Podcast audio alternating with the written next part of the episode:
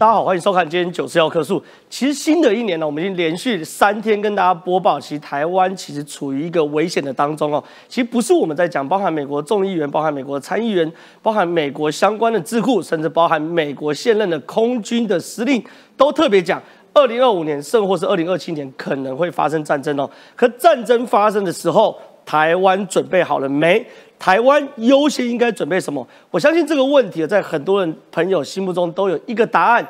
有人可能讲募兵制，有的人讲可能讲战绩，有人可能讲战机，有人可能讲军舰。可是有趣的事情是，我们国防部的智库国防安全研究院哦，最近告诉大家答案：我们优先准备应该是什么？竟然是精准弹药先于载台，大家觉得可能很意外哦，因为在现代战争中，精准弹药包含三百公里、五百公里，乃或于一千公里以上的精准弹药，在战争中可以发挥非常非常大的实力。可是问题是，每一颗弹药就像是一台超级电脑一样，非常难制造。美国特别有评估哦，光是一个包含联合空对地的巨外飞弹，或是长城反舰飞弹的制造一颗。大家可以猜猜要多久？制造一颗竟然要二十个月打造，这是非常非常难以置信的。可是我跟大家讲一个数据哦，光是在俄乌战争中的标枪飞弹里面就有两百五十个晶片。标枪飞弹哦，手持式的哦，在近距离的反坦克武器有两百五十枚晶片，而且全部由台湾供应。你可以想象。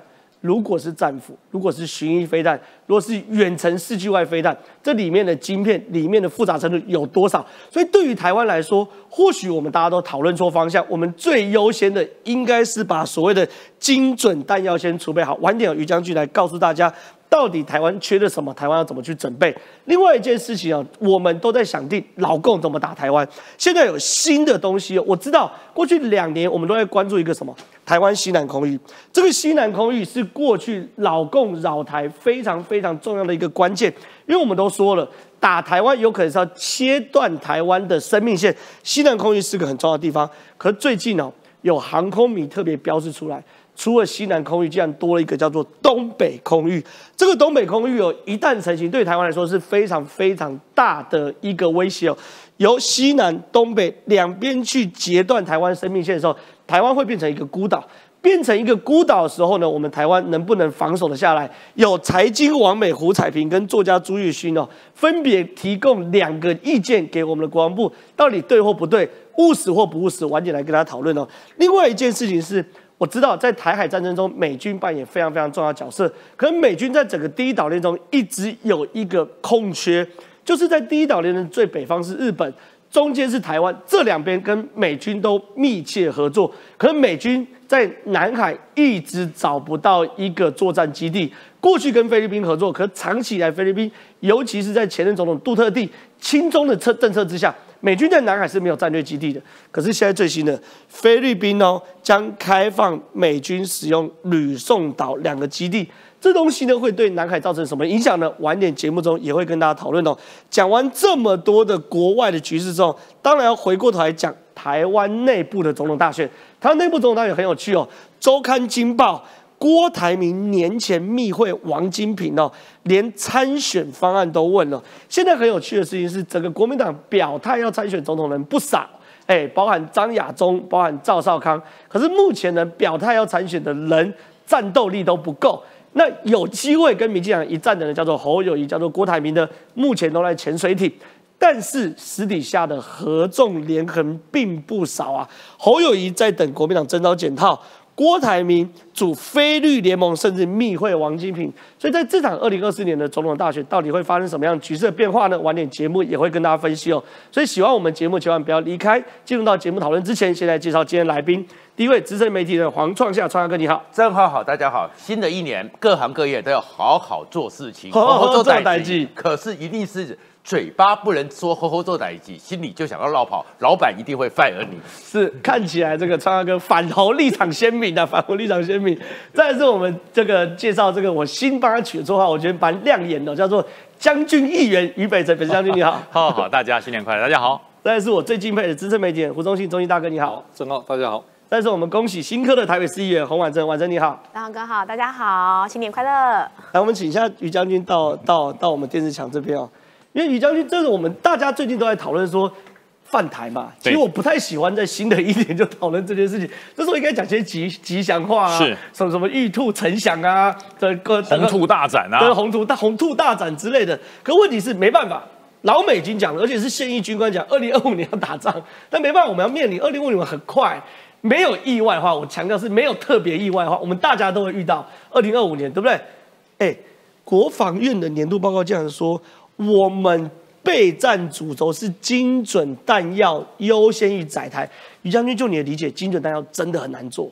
呃，我应该这么讲哦，其实这个叫做精准弹药应该优先载台，就是到台湾来放，对。哦，或优先获得，这叫废话，哎呦，这当然要啊，哎呦，你有再多的载具，你有再多的武器，没有弹药，你这这不是没有用吗？没有，错，对不对？你有爱国者武器的发射架，没有飞弹；对你有 CM 幺幺 A two 战车，没有没有它的这个炮弹；对你有这个海马士飞弹没到，只有载台。对这当然嘛，精准弹药优先到达，其实这叫做什么？你知道？这叫做废话，是，一定要的，对不是现在急迫才要，平常就要。对。这叫做什么？这叫做防卫性的武器。可它里面彰显一个意义，精准弹药很难做。为什么？它既然说包含战斧巡弋飞弹、联合空对地飞弹、联合空对地的距外飞弹跟产生反舰飞弹，做一个要二十个月、啊。对，就是你如果要你整个哈已经停产了，就我没有这个生产线，然后我现在开始要开始做，二十月才会生产出第一个。那这个状况不是不是这样的，是。现在是它已经在量产，为什么？我们有订单嘛，对。有订单它量产，它量产不会说我今天订一百发，一百发一次交件，对。它会分梯次，对，所以说问题就在于说为什么优先展台，它是分梯次交付，是。我们希望它越快交付越好，那可是越快交付，我们现在国防院要面临的一个问题，我们的储存空间够不够？哦，那于将军以现在台湾来说，你的了解不用讲空军，不用讲海军，陆军的弹药储备量够台湾打多久？呃，三个月，打三个月三个。月，以我们战车部队三个月没有问题。因为为什么？这不是我信口开河乱讲的哈。一般来讲，我们连队一个连级单位，对就是带三天的弹药，对营级再帮你带三天，就是一个礼拜，对然后我旅级再带一个礼拜，就是两半个月，对，然后军团要再帮你所有的部队储存两个月的弹药，哦，所以加起来就是两个半月到三个月。可是俄乌战争打了一年，对，所以说就是我讲嘛，后续的运补很重要。对，所以很多人讲说，为什么一直在讲封锁、封锁、封锁？说现在的状况就是要精准弹药到台湾了，为什么要优先到台？怕被封锁嘛。对，台湾就这个岛整个被封锁住了，那你就三个月就就结案了，你不能像俄乌战争打一年嘛。对一年以上甚至还在打，因为乌俄罗斯跟乌克兰是陆地相连，它有各种方式从波兰从各方面，甚至从这个地中海都可以上来。对对，但是没有办法。这个就是问题，就在于我们的补给要怎么办。所以为什么就说优先载台要以陆制海，以陆制空，这叫反封锁、突破封锁，才能够让我们整体的作战持续率拉得长、拉得久。所以我觉得现在优先载台到这要，现在国防国防部要精准的计算一件事。我们的储存空间要不要扩大？对我们的弹药储存的空间、储存的方式、储存的位置要不要扩大？而且要机敏，不能够轻易被破坏，否则优先载台一下全被打烂了。对那不就没有一样？那至于说这个生产要二十个月以上，这叫做制造的理论。是可是如果你进入量产，它是不断的在生产。对那你说制造一枚要等二十个月，那太久，它不是，它这二十个月是向前推陈，一天一天一天一天，全部连在一起，它每一天都有进度，每一天都有交货的数量。所以说，如果能够聚集到三个月以上，我觉得对台湾来讲够了，我觉得够了。，OK，因为要封锁台湾真的没那么容易，而这些弹药最主要是能够运进来，是运进来的问题比生产的问题还要困难。好，另外一件事，因为谈到封锁台湾，因为 C 呃呃美国华府智库啊特别强调一件事，就是说在打台湾的时候，两岸一旦发生战争哦，是你不能采用乌克兰模式，因为乌克兰可以不断的输血，不断的输血，因为它是内陆国家，对它可以有太多接壤的地方，可台湾是个孤岛。那对于乌克兰来说，我们可以边打边补给弹药。可是 CSISS 华府智库特别说，一旦打仗的时候，台湾弹药就要准备好，要准备到打完仗。好，这件事情是一件事。老公当然知道，所以老公最近除了西南空域军演之外呢，东北空域也也开始军演。嗯那这个时候呢，有两位这个这个算是 KOL 啊，名人名人哎提出不错不错不错提出一些建议，有在关注国国防都是好事对，请教于将军的高见，第一位是朱叶勋哦。朱叶勋说，台湾没有这么容易封锁。一百四十年前哦，法军就曾经想要封锁台湾，但是没有封锁成功。嗯，他说，早在一八八四年侵法战争的时候，法军就曾下令封锁台湾。当时清朝并没有足够强力的舰队，台湾守军等于第一时间就被切上主生命线，但是最后没有封锁成功，因为利用走私的运补来这这这是第一个，这个朱月勋提出一百四十年前法军封锁台湾失败案例。另外一个胡彩平，我们的财经王美特别说，这件事很简单。我们台湾如果封锁的话，我们也反封锁回去。我们打老共的其中一个港口，封锁他们海岸，互相封锁，看谁死得快。这是他的建议。于将军怎么看这件事？我我先要讲哈，这两位的高见，我等下再来评论。是我先来讲美国 CSIS 对于台湾的这个封锁论跟乌克兰不一样的状况，我来跟大家做个解析。对我对我们台湾面对这个有有什么应应的方式啊？美国的这个 CSIS 讲话永远讲一半，他不会讲全部。他就是说，台海跟乌克兰跟俄罗斯的战争不一样，因为有一条海峡，所以我们的补给没有办法源源不绝的进来，所以我们的作战持续力没有办法那么持久。可是浩浩另外一半我说没讲是什么？那中共打台湾也一样，没有像像俄罗斯一样源源不绝进来啊。是我们隔个台湾海峡，中国要过来一样隔个台湾海峡。中国的解放军上了台湾就被变无垠之水。正确，正确。就是乌克兰跟俄罗斯的作战，乌克兰可以透过波兰各个方式来给他做补给输血，那么俄罗斯也可以透过俄罗斯的内陆不断的过来，不管从北韩、从俄罗斯内部去征兵，都可以过来。可是现在面临了海峡，攻者要过海，守者是在原地。对，你说我封锁，那你要封锁，你要攻打的，你的后面的作战持续怎么过来？是一样嘛？对，一样。攻跟守面临的海峡不会因为他的国力强过海就容易，我的国力弱，我要反封锁就比较难。一样，海对于所有攻者防者的条件是一模一样的，对，所以他对我是障碍，对攻击也是障碍。对，所以我讲，尤其是台湾四面环海，为什么现在整个中国，你看之前在西南海，现在东北，这个对于整体的这个地形的的这个起伏，大家看一下，如果大家可以看一个起伏图，整个深海区是这样子过来到这里。这里是深海，对，这里是深海，这一块是深海，这边都是大陆棚，对，所以说他为什么要在这个地方，在这个地方，他就是要防止反介入，因为这个地方潜舰各种不预期的武器，它不好掌握，所以他在南海这边摸清了这个地方地略跟。海底的航道之后，他开始要抓这边。对，其实这是完整的一个，他要反要反介入。其实看这张图就很清楚哎，一旦打仗，老共的飞机就是这样的嘛，有往西南走的，有往东北走，有往海峡中线往台湾冲的。其实这就是一旦打仗有可能产生的轨迹。对，也就是说这一块他是无法掌握的。对，现在目前这一块他是完全无法掌握的，所以说要封锁台湾，现在整个反介入作战最大的困难就是这一块。对，他没有办法切断，为什么？这里面有日本的领土，甚至有关岛。如果你把这些地方一封锁起来，你等同跟美国、日本同时宣战，是没错。所以说，为什么胡锡进老胡要讲嘛？他要跟台湾打起来，第一件事情你要把日本、美国、澳洲全部要算进去。对对，就是因为这一块复杂的地略，是你要封锁台湾，你不可能从这里封锁嘛？你要从这里封锁，美国、日本全部围进去了，是没错。所以说这是很大的问题。好，那我讲到中国现在面临的问题，还有我们如何突破，我都讲完了。现在讲到这两位财经。还有呃，这位作家，对，这讲的不无道理哈，我觉得有点道理啊。有是是，就是说你看当时其实我跟私下聊天讲的不太一样。你 你讲有点道理，那很多点不道没道理的人要讲出来这这了解我了解我，有点道理。因为作家是讲说哈，这位朱姓的作者是作家是说，那当时清朝绑辫子还剃法令，根本没什么战力，军舰上还晒衣服，法国都打不下来了，都封锁不了了。现在。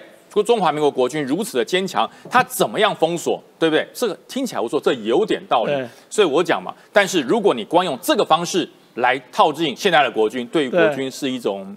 嗯，是一种侮辱了。对了，其实对于现在军事是是一种是有点有点不太不太，因为为什么你知道？因为时间不同，装备不同，武器不同，科技能力不一样。其实现在现在船的作战范围跟封锁半径太大，还有现在飞机的作战范围跟封锁半径跟法国侵法战完全不一样，有点不太一样。而且对于海象跟天然不可抗拒压力的抵抗力也不一样。对，因为我要封锁你，不见得要在海上。对，我要封锁你，不见得要到定位，我可以用电磁封锁、电子封锁、防空封锁等等都可以。对，所以我说他讲的只对了一点嘛。好，对，那但是讲到胡彩平这点就更精彩。好，那胡彩平特别讲，我我来讲，他千万不要以为中国很大，台湾就封锁不了。他一直说，中国如果封锁我们的话，我们可以反封锁。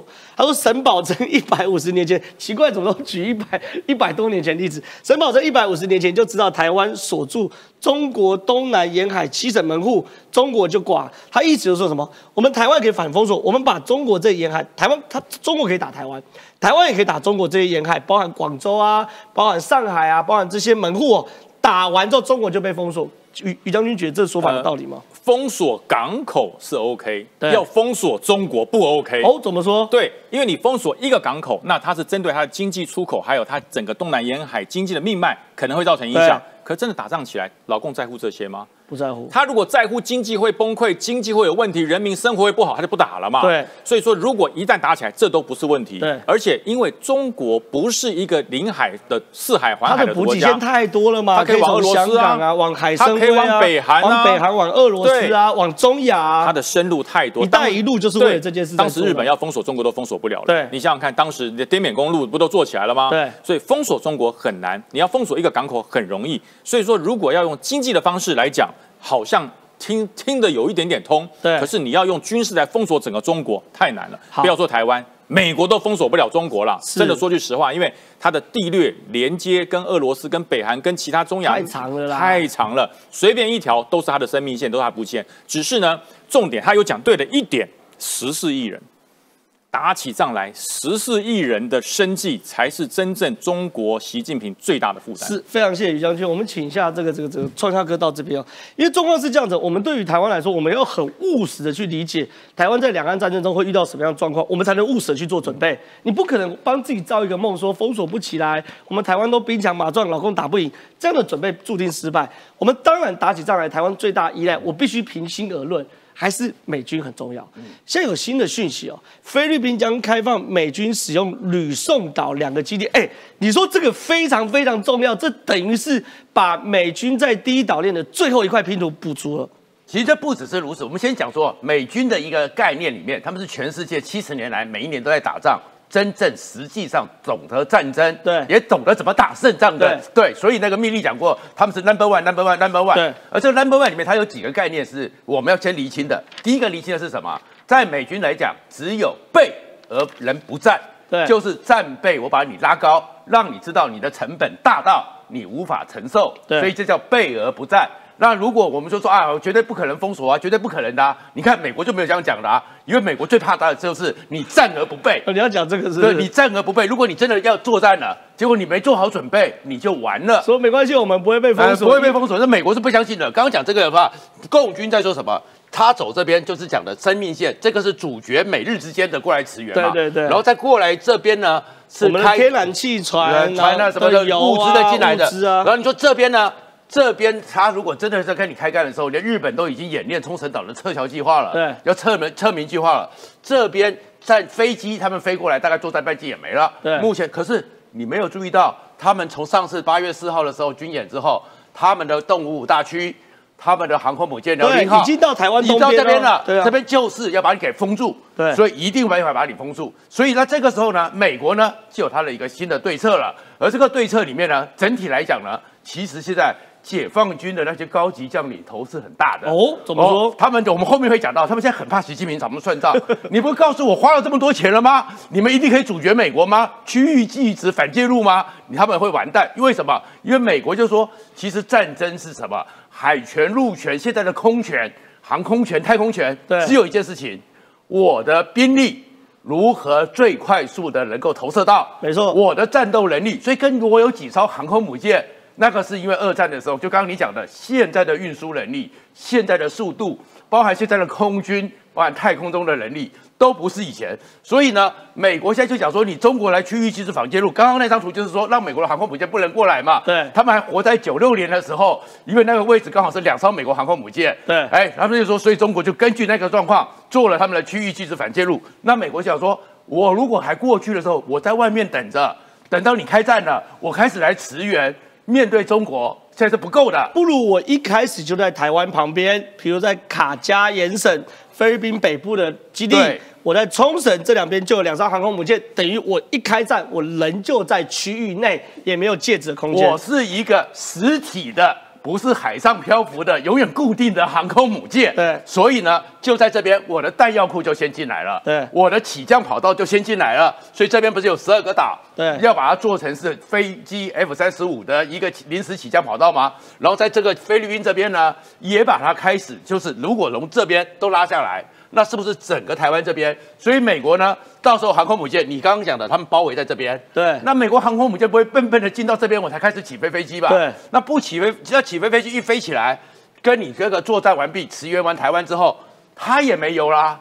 那没油了怎么办？我们知道说过去的时候，你不能让它那些战机还在这边上空空中加油吧？对他一定要找地方起降。对那所以呢，菲律宾这边再补进来就很重要了。这就互为其角。那对老公来说，打也不是，不打也不是，打了日本参战，打了菲律宾参战，打了菲律宾参战，然后美国和菲律宾也有协防条约哦。所以呢，你这个时候等于是跟他们开战嘛。然后另外一个是他的战机打完了，到这边起降。对所以美国你看奥斯汀去的时候，还不只是这两个机场要使用，还有五个基地哦除放弹药和油料。是所以其实美国就是准备把菲律宾北部离我们台湾近的地方，也是他来驰援的时候的一个有跟我们一样不成的航空母舰。是冲绳也是这个状况。那另外一个是美国神盾舰现在正在南沙群岛去去演习哦。他说不排除传导式航行，这是什么样的航行方式？所以这个是说，其实就是因为现在美国的那个厘米之级，对不对？在南沙这边，那他们山东舰不是也去跟他秀马手吗？对。那秀马手之后，他们现在看到说，哎，整个这个李米兹这次来的时候，还带了三四艘实质作战的一个战斗群。对。然后呢，美国这个中国就一直讲，因为美国一直在讲一件事情，国际海洋公约里面判决也是一件事情，岛礁不叫岛。对岛礁不是岛，那你就没有所谓的主权主权，就没有领海的，对不对？那美国现在就是在你周边绕，那周边绕的话呢，所以中国智库开始讲说，哇，如果这样子，他们的速度又快，山东舰的速度又跟不上他们，他们哪一天呢逼近十二海里，那就算了。如果在这边，尤其是南沙群岛，那里面的遮蔽礁啊什么礁那么多，它直接从中间穿过去怎么办？对，那穿过去的话，那当然现在是不开战啊，但是打还不打？打还不打？你要不要攻击他？对然后另外一个是他在宣你在宣称这是你的领海，美国说自由航行权。对那如果李米兹老大先走一次，那接下来的英国的伊丽莎白女王号要不要也来走一，次？法国也来走一下。法国走一次，然后日本的出云号要不要来走一次？所以就是你要建立新常态，你在我们台海这边建立新常态，美国就在南海这边是用我的实力告诉你什么叫做新常态。是然后这整个东西过来，我为什么就讲到解放军很害怕？因为害怕是说。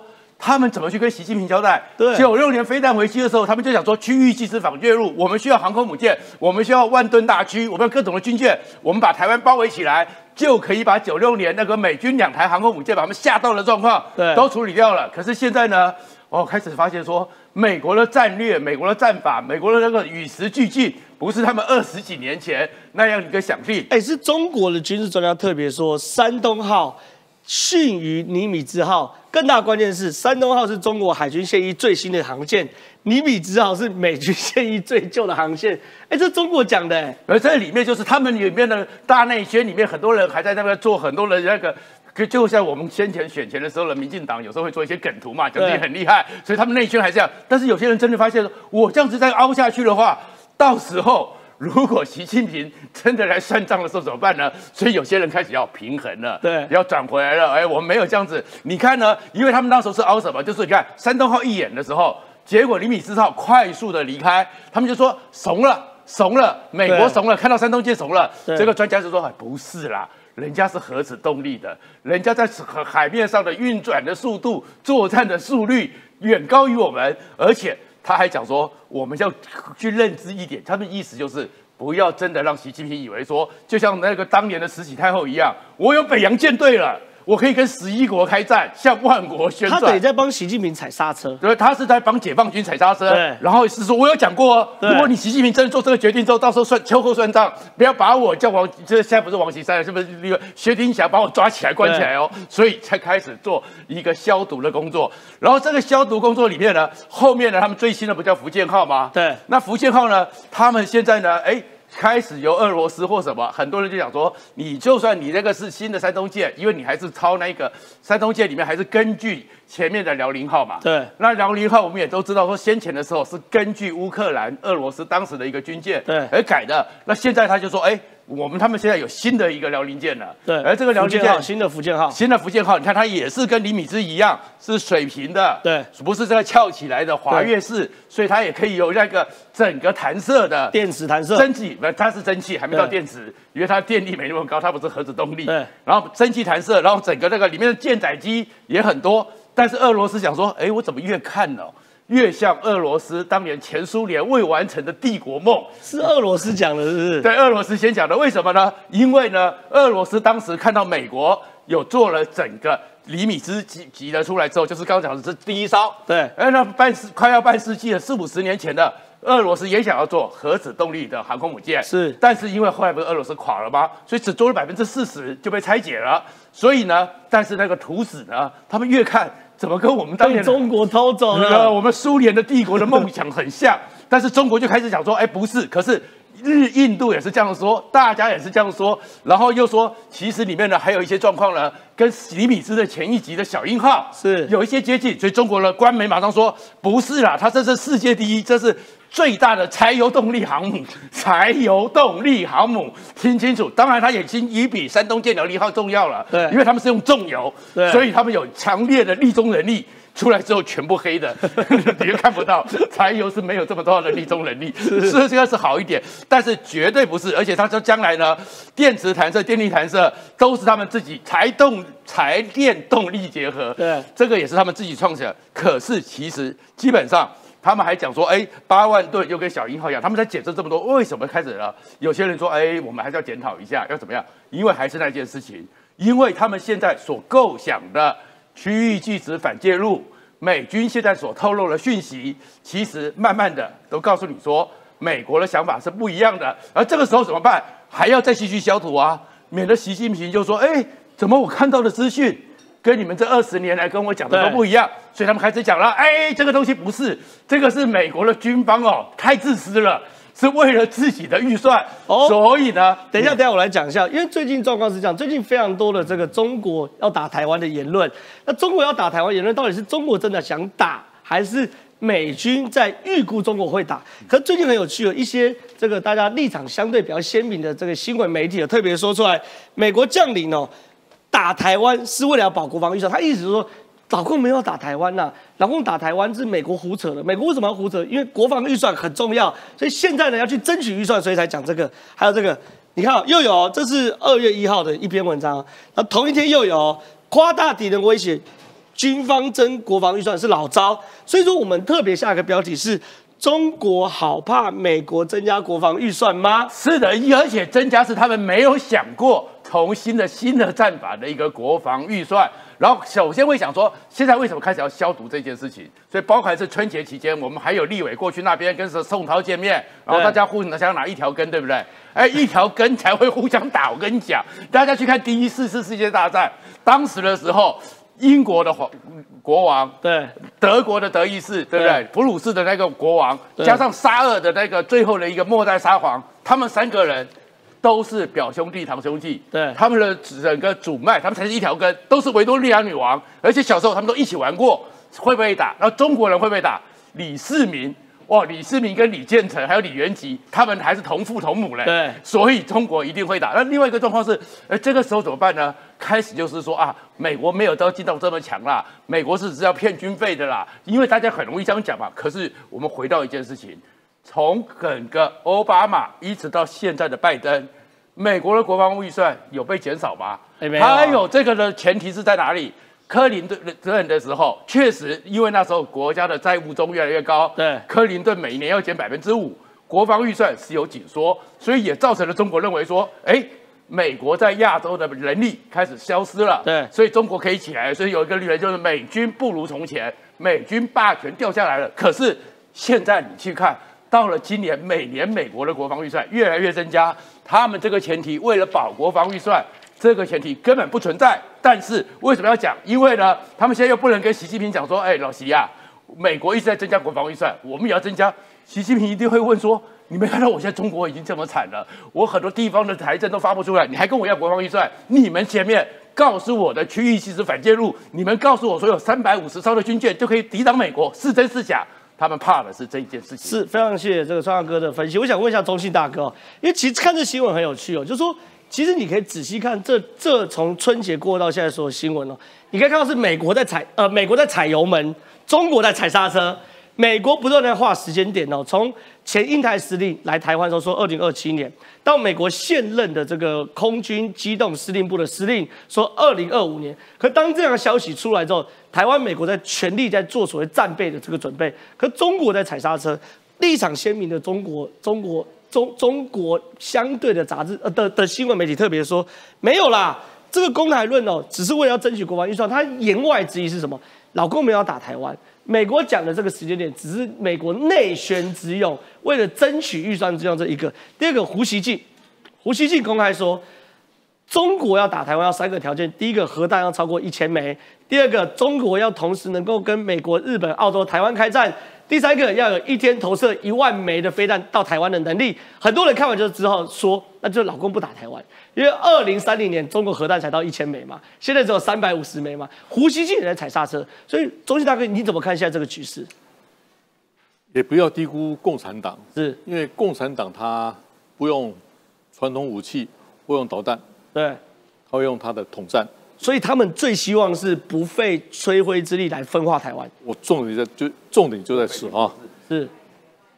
我用曹新成董事长的例子哈。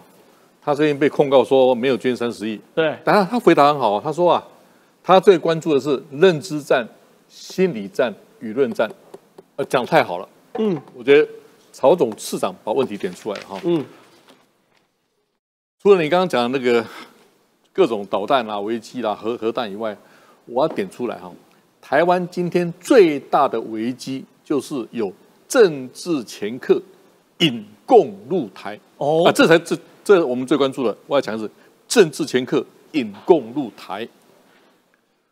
众所皆知啊，中共资金怎么渗透入公庙、社团、媒体，甚至政党？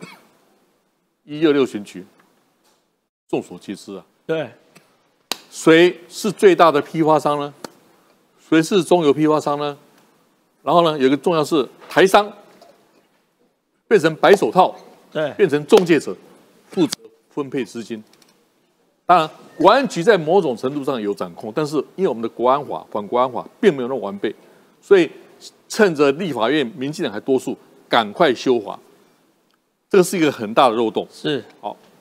第三啊，我引用毛泽东的话，大家更更要注意了。毛泽东在一九四五年《新华日报》他说啊。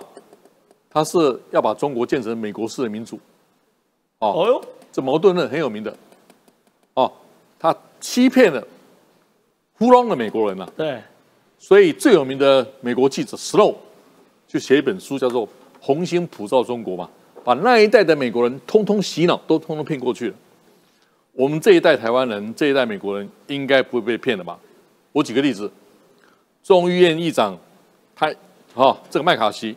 他马上成立中国紧急委员会，对，要反渗透中国对美国，包括对东亚各国的渗透啊，对，哦，包括 AUKUS，包括印太开开放策略，都是在围堵中国。对，但是各位也不要认为说中共不敢动武，哎，他是一个非理性的列宁主义者、社会主义者啊，他也所谓的中国梦啊，中华五千年文化复兴的梦啊。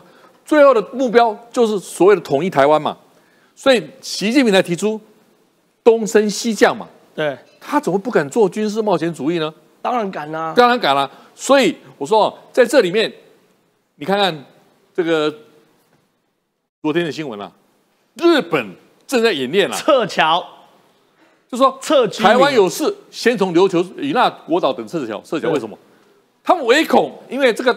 导弹、核弹是不长眼睛的，对对不对？军舰不长眼睛啊！日本人也觉得台湾有事，日本有事，周边有事，日本同盟有事。你知道吗？我朋友最近去日本玩哦，他说每天晚上打开日本的电视，至少一个小时在讨论中国议题啊。正常。日本政论节目都在讨论中国议题。所以说，安倍首相哈，虽然他过世了，他对不只是对日本哦，对对整个东亚提出最有名的就是所谓的印印太开放策略。对他这个资产已经被川普、已经被拜登所继续了。对所以美国也知道，美国人当然知道说，以实力制造和平嘛。对哦，不要假想中共只是为了增加国防预算，不是，可能会开战啊。对如果哪一天中美一战，或者中共无力换台，我们怎么办呢？这是一种当然一种假想，一定要做。但是我要在这边提特别提出来，我们的正如曹董所说的，我们的认知战、心理战、舆论战、党国或者敌我有分清楚吗？可惜的，有些政党没有分清楚。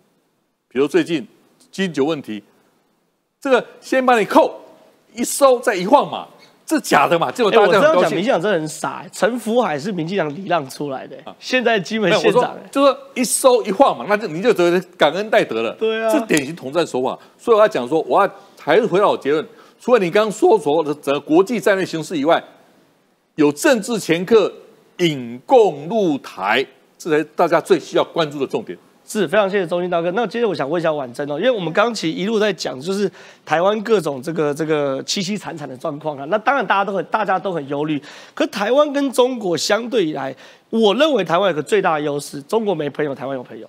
这是很大的优势，每日印澳全是台湾的朋友嘛，对不对？然后呢，日本台湾有事，日本有事。我跟大家讲一下，我朋友去日本的时候，他连在酒吧跟酒吧的老板聊天哦，酒吧老板都用英文跟他讲台湾 emergency、Japan emergency，连酒吧老板都可以说出这种哇，日本有事就是台湾有事。所以我问一下婉珍，最近捷克总统新的总统跑来跟这个蔡英文总统通电话通电话，你说捷克跟台湾的邦谊不是一蹴而成的，其实早在。二零二三年的时候，不不，应该说早在二零二一年的时候，之前的这个捷捷克的跨党派议员就有来访过游锡辉院长，是不是？对，刚刚好你讲到游院长，因为当时我的工作就是在立法院的院长室，对，就是这个是你吗？不是不是，那个是那个国民党 有点立委。像。哎不是我没有那么高。对，当时我我要讲，今天有提到你刚刚讲，我们有朋友，而且我们这个朋友这个交集还这渊源还蛮深的哦。对。大家提到这两天最大的新闻，当然就是有提到说我们这个蔡总统跟我们这个捷克的准总统有通道电话，这件事情呢，让中国大陆跳脚跳到腿都快要断了。对但这个您刚刚有讲到，这不是第一次了，就像当时我讲到这个这个历史脉络年7月，对我也想要跟大家来分享，大概就是从你呃右手边这一张哦开始。好二零二零年的时候，八月三十，就是我当时在立法院的那个时候，然后院长那时候就是跟捷克一直这边，我们都一直有在通信。对然后通信之后，反正就有邀请捷克的议长韦德奇有来到这边。很早哎、二零二零二零二零的时候就有了，然后邀请了他，然后当时我印象中非常深刻是那时候在我们的议场里面，那一般不是在议场里面就是蓝绿两党都是对峙的嘛，就是大家意见都不同，但是捷克参议参议院议长来的时候，他在韦德奇在里面演讲的时候，他讲了一句“我是台湾人”，他引用甘乃迪的当时的这个一九六三年在西柏林演讲的那一段话，然后全部的不分党派全部都起立鼓掌。这件事情当时就是非常的高潮，在在这个我们台湾的一个国际事件上面，这是二零二零的时候，尤院长当时有邀请他们来访台，他们带了八十九个访团的成员来到这里然后他讲了一个我是台湾人。到了二零二二年，就是左边这一个的时候，七月的时候，尤院长啊、那时候是换尤院长，因为当时他来的时候就有说，因为疫情的关系，他也很希望去捷克可以参访，所以最后院长真的是做成了这件事情。二零二二就换我们台湾过去，那那时候去的时候，他院长也在，也是在他们那边演讲哦，也是一样，全部人都站起来鼓掌，对，同样的一件事到有看到，情。你看这个画面，对导播我们可以带回来看。台湾一个。在这个捷克也一个，大家都是非常的掌声如雷。那当时院长有特别提到说，我是台湾人，我是捷克人这件事情，就是两边的情谊已经越来越深了。那当时这件事情有影响一个后续一个很大，在欧洲上面就是有一个很大的一个报告案，就是他当时十月二十号在欧洲议会的时候，以这个五百八十票的支持，二十六票的反对，六十六票的这个弃权，高票通过欧欧盟台湾政治关系与合作的报告案，这是一个很大的进程，就是我们跟台捷的关系。然后到后面大家就是。越来越好，关系越来越密切。到了今年，就是刚刚提到的，就是这个这个一月的时候，很多的铺陈的，事情很多的铺陈。参议院的议长韦德奇来台湾。我们的院长去了捷克，是结果才会有到总统层级的。而且你要知道哦，就是我们去一般，我们跟他们是没有这个邦交关系的，他们反而是跟中国大陆。但是我们去，我们是被高规格的对待哦。有院长去的时候，他这边标题只提到说，这个参议院外面挂了中华民国的国旗，这是非常难得的一件事情哦。他不只是挂了国旗以外哦，他是他的坐车，他开开开到的坐车也插了国。旗哦，就是等于我就好像那个我们台湾的官员在这个街上的车子插了两个中华民国国旗，到那边也是这样，不仅开道又插国旗，参议院外口又插国旗，中国一定气噗噗。对，就跳脚，所以我刚刚就说我我今天特别就是有整理出来，刚刚我已经把那个脉络讲完了，我说。光这件事情，他们都跳脚跳到腿真的快要断了。因为每一次只要发生这样的事情，二零二零的时候，捷克团访台，中共又气得跳脚。尤锡坤院长反向中共不妙了哈。当时就是说，因为他们这样子一个反民主的一个体制，这样子大声嚷嚷，其实并不被世界所接受，所以院长才会讲了这样的事情，觉得他们未来堪虑。的确，你看越来越来，我们跟捷克跟各国的关系越来越好，朋友越来越多。然后到了二零二二年，你看标题又来了，尤锡坤捷克参议院。演讲掌声如雷，中共又跳脚，就一直在跳脚，真的这个腿真的可能会不。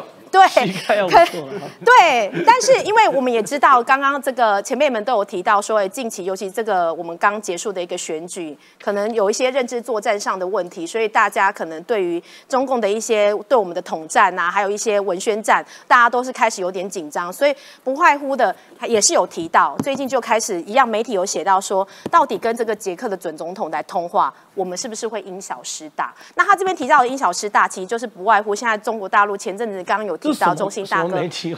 对，因为他之前不是就是讲说，我我跟我朋友聊个天，对，有什么因小失大的问题？你没有发现，就是因为刚刚也提到啊，就是一条根事件嘛，他们这个两岸同属一条根，对，两岸共饮一江水，我都会背他们的台词。就是中国大陆现在对我们都采一个不用成本的一个制裁嘛，就是我就禁你这个，禁你那个，禁你一个，那那那那全部里面的人哀哀叫，让我们台湾人觉得我们经济受到非常大的影响。但实际上，所以他这个啊，今天这个标题也算是一种 统战吧，就是要。让你说，哎，你要小心哦。他跟大家这样通话哦，不是交朋友，是要害死台湾人。我讲个电话有什么因小失大？所以就是国中生被妈妈管谈恋爱，是不是啊？对，就非常的荒谬。所以我就觉得我们台湾人要有就是莫大的智慧来面对这件事情啊，要不然他就觉得说啊，反正中国大陆用这一招，然后再放这个中中国国民党的人到那边拿着一条根去朝贡，然后跟他们讲说，哎，拜托，然后最后开放了金九，根本就就是一手进一手出，其实全部都是 say 好的，所以大家。真的不要这么笨，对。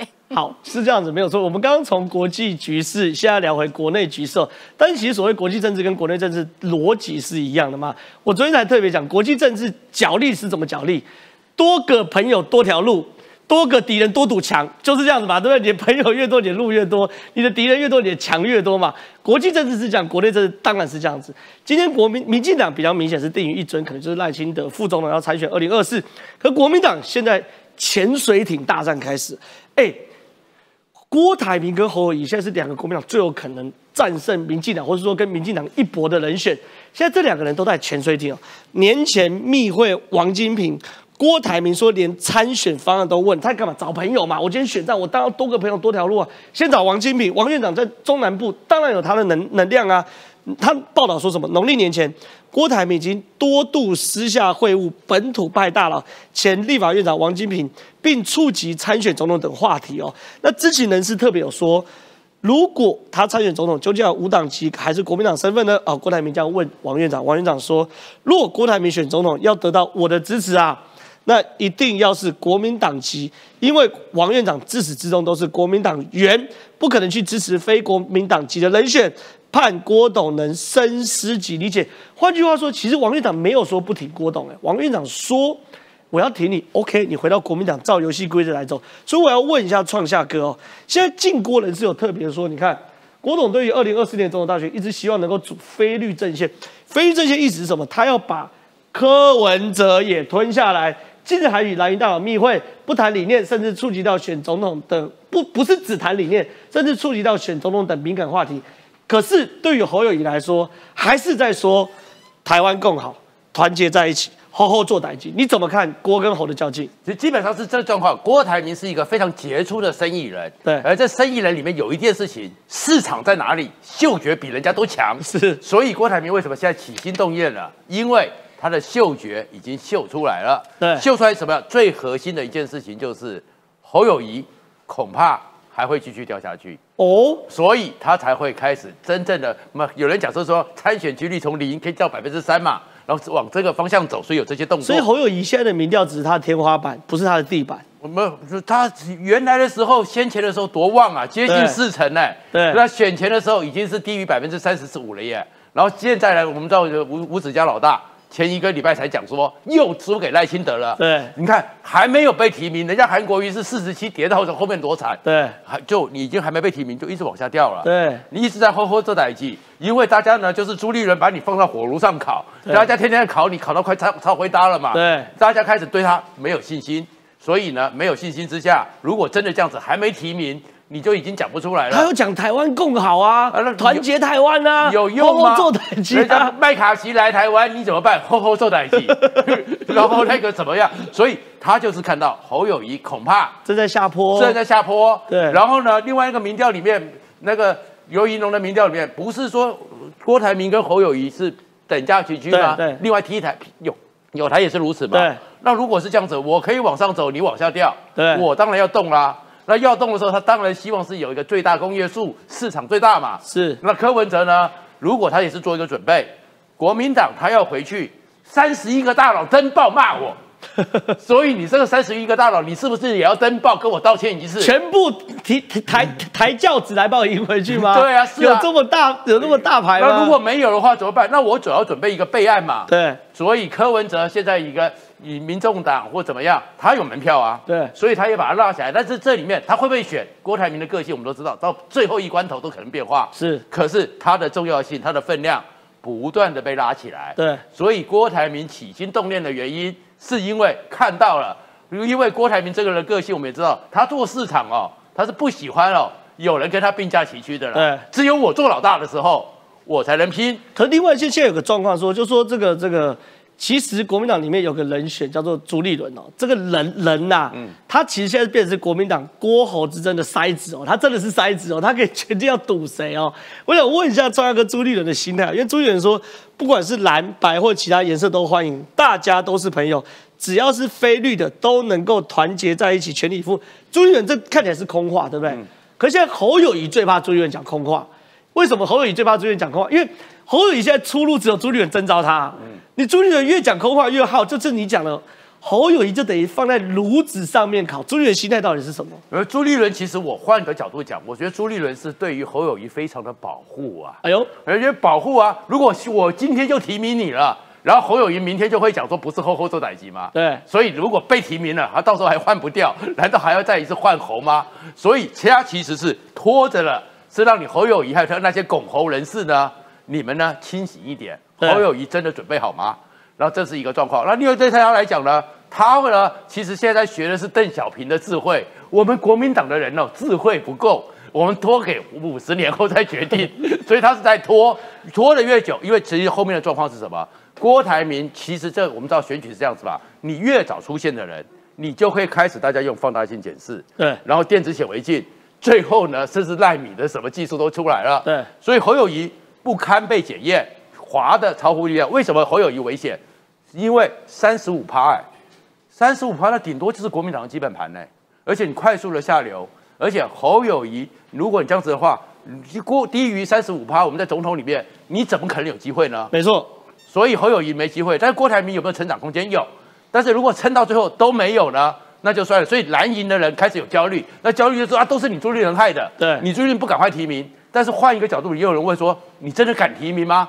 侯友谊现在真的准备好了吗？所以其实那朱立伦怎么办？就拖嘛，对拖的话，接着三月四号之后开始处理立委的提名。他有特别讲哦，三月四号之前不谈这些事情的。朱立伦讲了，三月四号什么时间？南投立委补选呢、三月四号他拖嘛，对那拖的话呢，哎，等久了以后天又有可变嘛，对是我侯友谊拖不起呀、那侯可是你侯友谊扶上去也扶得起吗？是所以他就拖嘛。那拖的话，接下来呢，立委提名谁在手上？谁的权力大？朱立伦伦啊，那朱立伦大啊，然后朱立伦一直讲说、啊、最好的、最强的一个那个领头母鸡嘛。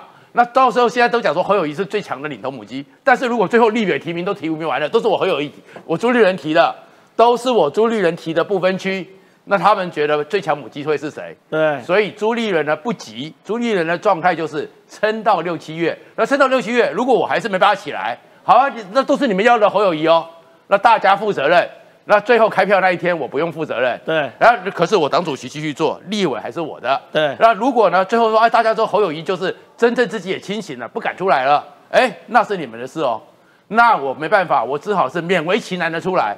那至于郭台铭呢，因为其实没有人知道，而且朱立伦也没有把握三十一个大佬会不会登报向郭台铭道歉，所以其实这个局里面关键就在于太多的国民党人寄希望于侯友谊，可是现在侯友谊他那个泡沫好像开始在泄气。是我想问一下于将军哦，就是说这个对于侯友谊来说，侯友谊现在民调到底是天花板还是楼地板？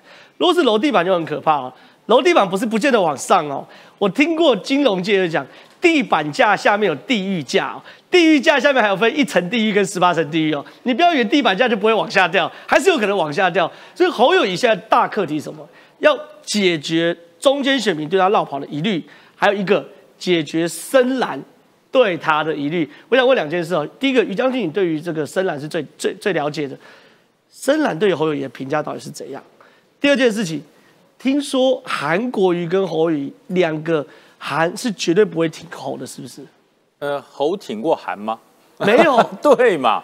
我想这侯两韩国瑜在板桥运动场造势，距离新北市政府就是三分钟的车程，侯友谊都没有出席，哎，那个时候侯友宜就讲宪政优先，是个人做好自己的事。对，市政优先，他那时候讲，所以侯友谊没有挺过韩国瑜，对。韩国瑜对于侯友谊来讲，仅限于同党同志而已，就这么简单，同党同志。所以说，韩国瑜对于侯友谊的想法呢，这这深共同表现出深蓝人一个恐惧感，绝对不能培养出第二个李登辉。哦，我跟你讲，真的，深蓝哈、当年听了宋楚瑜的话，让整个国民党的大权放到李登辉身上，当了十二年的总统，这对很多深蓝的人讲叫心中永远的痛。所以其实国民党内部对本省人还是有疑虑的哦。呃，这什么叫疑虑？怎么可以让本省人掌权呢？哦这当然是如此啊。当然，国民党产生的总统候选人，他一定要有足够的外省代表性。即使你是本省人，也不能是像李登辉这样的本省人。有必要这样呃吗？，这不是有没有必要的问题。二十一世纪了，他他只能这样，是他只能这样，否则他没有办法去统合住整个深蓝里面的支持度。对那你说深蓝有这么大？深蓝不大，但是要捣蛋你很容易。哦，对，所以我说这一次哈，对侯呃，我觉得现在这个这个这个吴敦义一定很羡慕朱立伦。为什么羡慕朱立伦呢？吴敦义所面临的事情比朱立伦现在面临的事情难处理多了。当时吴敦义面临的是一个韩国瑜，他是极具深蓝声量，还有韩国瑜很会搞笑于一身。所以说朱那个我、哦那时候当韩国瑜太强了，很会。搞笑，那我每天只要看韩国瑜的新闻，对那时候只有小弟我他他的有本事对抗韩流。呃，新闻太多了，是所以说当时吴敦义要处理韩国瑜的事情，而且最主要是当时这个吴敦义心里面那个选总统的石头没有放下，他还想要心有挂碍。对。那现在朱立伦呢，他比吴敦义好处，第一个他面临的是侯友谊，而不是韩国瑜。落落。第二个，呃，现在朱立伦年纪比当时的这个吴敦义年轻太多了，年轻十五岁，对，年纪是站在朱立伦这一边的，所以朱立伦现在做法是说，我宁可顺着大家的支持度，所以他为什么讲，他不是讲汇集是呃这个蓝营的力量哦，非绿力量哦，对，他是要汇集非绿力白量，或其他颜色都欢迎对哦。，你想想看哦，能够汇集非绿力量的人是谁？侯友谊行吗？侯友谊连蓝都汇集不了了，还还非绿嘞？是是你让是侯友谊去统治、去去掌握深蓝，深蓝不会支持他的，对因为他变成第二个李登辉，怕死了；变成第二个王金平，怕死了。是那可是呢，谁可以掌握朱立伦口中所谓的非绿力量？郭台铭。是所以其实已经呼之欲出了啦。其实已经呼之欲出了，就是其实朱立伦心中的想法就是说，这一次我用非绿力量来做一个 king maker，如果赢了，我发光发热，我是 king maker；如果输了，打破不赔。因为我尽力了。因为三十对个大佬里面，朱立伦是最早跟郭台铭友善的。是是是是是是。那我想问一下中信大哥怎么看？因为很有趣的，你看侯友谊他其实我觉得他的个性决定命运，我们常常这样讲，就说今天侯友谊如果要决定去选总统的话，你步伐要大，态度要坚定。结果现在过年坚守新北，侯友谊不急，反而激出蓝营基层的焦虑。可是这个焦虑不是说赶快去拱侯，你看哦，挺郭的北部蓝营大佬特别说，侯的问题就在于他不愿意表态，尤其是过年期间也没跨去到外县市走，他跟中南部党内人士渊源不深，两岸国际论述目前看起来也是一片空白，光有北部制度是无法选上总统，你怎么看这件事情？侯友谊要参选总统，师出无名嘛，是。才刚连任嘛，哦，对，我来综合谈这四位哈，好。就郭侯朱柯啦，他们这四位，请问你们是要打麻将各自盘算呢，还是要打桥牌要合纵连横呢？至少要打桥牌啦。哦，那我们不知道。对。哦，但是我要再三强调哈，国民党党史是有分裂基因的，一直有如此，从孙中山到蒋介石，你说打小白可以打到变麻将就对了，跟跟对家互咬 就是国民党这个根呐、这个国民党这个一条根呐、一条根。这条根是有分裂基因的，我要强调这一点。哦哦好好对，四大寇是杨奇云，不是好孙中山。而而且都不断的分裂，不断的分裂啊！那还是不二二二零一九、二零一五年到当代史还是分裂啊！哦，好，这要特别注意国民党的分裂基因的遗传基因哦。郭台铭当然想选总统，想也是嘛，讲那种暗示说神明决定就就就是在不，哎，我觉得讲讲神明决定的人都没有好下场。但是呢当，时是妈祖，但是他有一个罩门，就是如果党内初选输了，会不会跟上一次一样进退失据，愤而退党呢？而且他上次退党，哎，国民党是要要四年条款呢，怎么解决啊？对虽然他这个党旗还还在市地方党部没有到中央党部去了哈，但是他的退党怎么办？会不会重蹈覆辙呢对？更重要的是，我要挑战他，商人无祖国。是请问郭董，你在中国的事业怎么办？你要效忠谁？是，耶稣讲一句话：你不能侍奉上帝又侍奉马门，马马门叫财神呐、你要侍奉上帝还侍奉财神？对，商人无祖国，哎，这这一点会被挑战哦。的问题。对这一点在大选的时候一定被严厉的民进党挑战。对，第二，侯友谊卡在市长了，但是他一句话把自己把自己让天下看破手脚，台湾不要做强国的棋子这句话嘛，对对跨怕卡丘嘛，太弱了啦！韩国瑜都可以讲出不要，至少要当筛子了。包包括他讲不出哎旗帜以外包括哦更？致命的哦，他跟朱一伦致电江泽民的葬礼哦，哎，这个很很不寻常哎，哎，这是表态吗？我不是说你要做李家超二点零吗？香港警察是不是？人家会质疑嘛，对不对？好，在侯友谊身上有三个二点零了，一李家超二点零，对警察系统要不要做特首？二王金平二点零，刚刚已经讲了嘛，本土国民党啊不能出头的啦，不不可能的代机啦，黄复兴党部把你掐死了。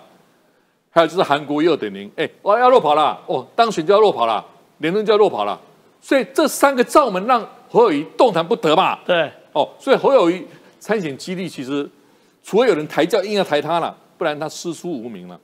第三，朱立伦当然杨杨想学做总统嘛，哦，我以为哎朱立伦已经放下哎，了。你把他看得太太太崇高了，他他是做 kingmaker 吗？你相信吗？但是朱一伦如果要参选总统，叫坐庄，那他就是吴敦义二点零喽，对就又重蹈覆辙了嘛。除非他他除非他有能耐哦，我不知道他们有能耐，把郭台铭跟侯友谊跟他这样做一个合作联合。好，总统、副总统、行政院长讲好，啊，这个何其困难，这个是很难的事了。要这三个合合组合组一个共力，同同舟计划很难呐。所以朱立伦他可能会变成吴吴敦义二点零。好，柯文哲现在离开台大医学院了，一身轻了，但你不要小看他了。民众党是有百分之十的关键少数了，他可以合纵连横，是不是促成蓝白合？不要做护手怎么样？所以郭台，但是柯文哲的个性，他自己承认啊，对惹了太太都有忧郁症啊，对不对？他说雅斯伯格症让他有忧郁症，就是他可以把一一盘局搞得天下大乱了、对他有这个能耐哦。对所以他到时啊，成事不足败事有余哈、我重点讲是哈，现在不是讲国民党的遗传基因或或民进党已经定遗症，这都不是了，是有一百万的中间选民、年轻选民，他们的板块移动，会影响一年后就一年后了嘛？对，二零二四年一月的选举嘛，哈，好像好像第一个礼拜嘛，一年后就要选举嘞。这个年轻选民、中间选民，他们有相对剥夺感。虽然台湾经济发展是因为科技跟产业的发展，那那种 GDP 发展，但是我们的疫情发展，中小企业、上班族、低薪劳工，这个相对剥夺感，谁能掌握这些人，让他们回回流，给他们感动，给他们信心，谁才是主宰二零二四年一月立委跟总统大选的一个主宰力量？这一点我要特别强调。是非常谢谢钟大哥，我想问一下婉中，因为在民进党的立场里面，两个问题一样，中信大顺着中信大哥的论述，你民进党要执政，要拿到那一百万中间选民，或者说民生选民，这是我最近一直在谈的哦、第二件事情，哎，在民进党角度，这四位啊，不要讲四位啊，讲讲朱立伦有点欺负朱立伦，郭台铭跟侯友谊，你民进党比较想对到谁啊？我我我那时候在想说哈，你会可能要问我说，哎、我们比较害怕对到谁？一样啊，比较想对到谁，但另外就是害怕、啊。我我目前看起来，我觉得已不要讲都不怕害怕，也不是说不怕，我觉得现在是民进党的内部 正在修正自己，对 在修正自己，因为上次这个大选的确是输输的不好看，这是这是事实。那刚刚周信大哥有讲到嘛，就是到底这个里面谁谁比较能够表态，或是谁比较能够让别人看到他的自己的特色？